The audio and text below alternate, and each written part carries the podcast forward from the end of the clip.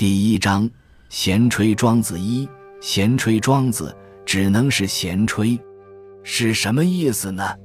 我有空，诸位有空就叫闲。吹不同于讲，讲是讲课，是讲道理；吹就是大家读后感觉很好玩。这里我们来闲吹庄子。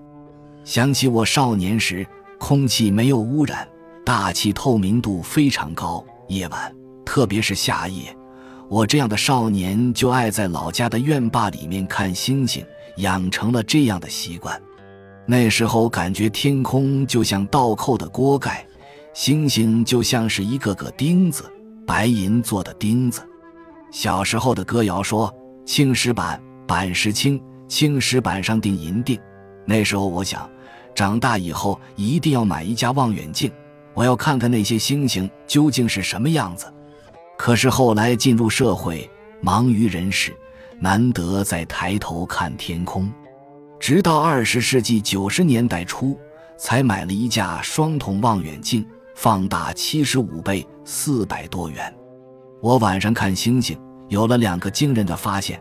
一天，我看上弦月，突然清楚地看到月亮上的环形山。月亮上有环形山是我早知道的，但是那次是我亲眼看见了。那时候我意识到，眼睛看到的是距离我三十六万公里的环形山，非常激动。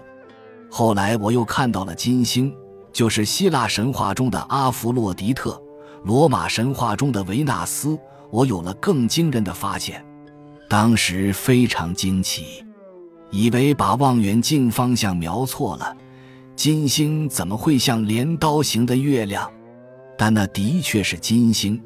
因为金星和月亮一样有相位，即会朔闲望，而我当时看到的是上弦。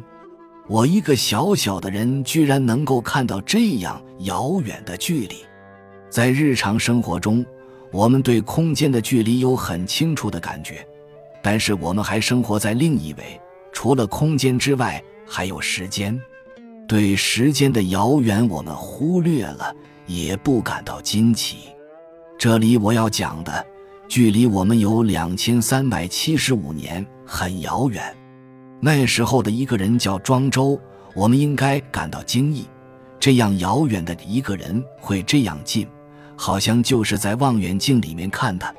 读了《庄子》，我们理解他，在中国历史上没有第二个像他这样的奇人。这样的一个人非常之奇特，至今仍然是不解之谜。为什么要写《庄子》这部书？这部书包括内篇、外篇、杂篇三个部分，一共三十三篇。有人说杂篇和外篇是他的弟子写的，但是从文字看，应该还是他写的。内篇就不用说了。我们奇怪，在中国历史上为什么会有这样的一个人？因为他的思想和文学想象力都是奇怪的。当时儒家、墨家、法家都在说社会应该怎样建设，只有庄子说这个社会已经建设的太多了，应该向后转，不能再向前去。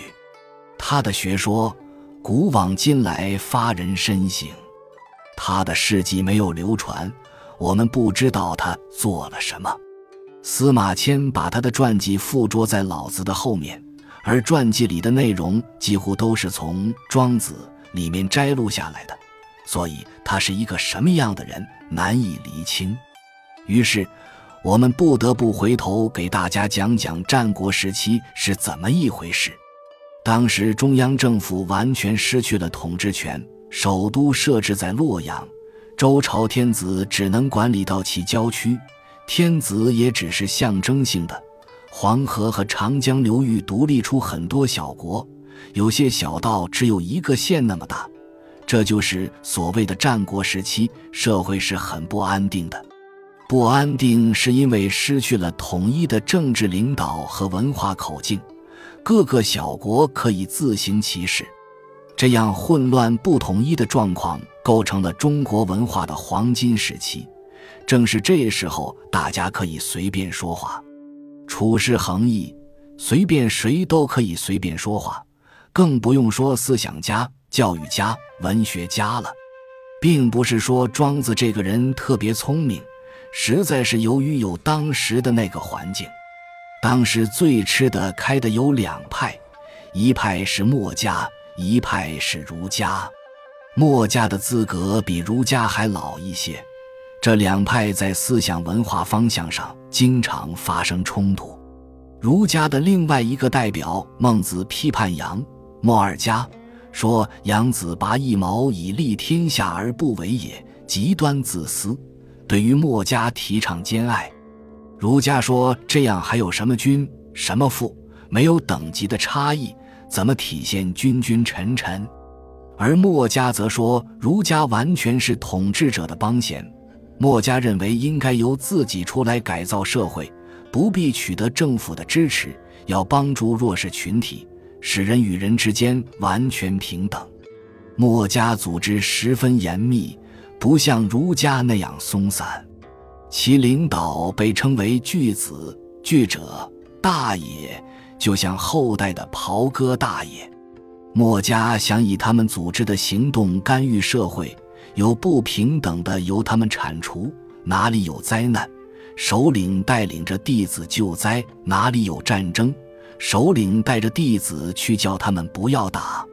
两千年后，我们看到这样做仍然是很不容易的，所以墨家的威望高得多。儒家主张妥协，维护统治，于是跟墨家不能调和。但是庄子既不信儒家，也不信墨家，信道家、老子，但是跟老子又不同。老子的全部著作是给统治者出点子，用一种温和的方法统治，不要把百姓惹毛了。庄子不同，他专门拆台。后人把老庄连起来，他们相同的是某些理论和概念，但不同的是目标。庄子的目标是倒退。庄子认为，到他那个时代为止。天下之所以大乱，是因为社会有了文明。他的整个理论是批判社会文明，拿我们现在的话说是批判进步。因此，历朝历代没有统治者支持庄子的理论，他们把儒家、法家作为自己的理论，因为庄子不合他们的口味。本集就到这儿了，感谢您的收听。喜欢请订阅关注主播，主页有更多精彩内容。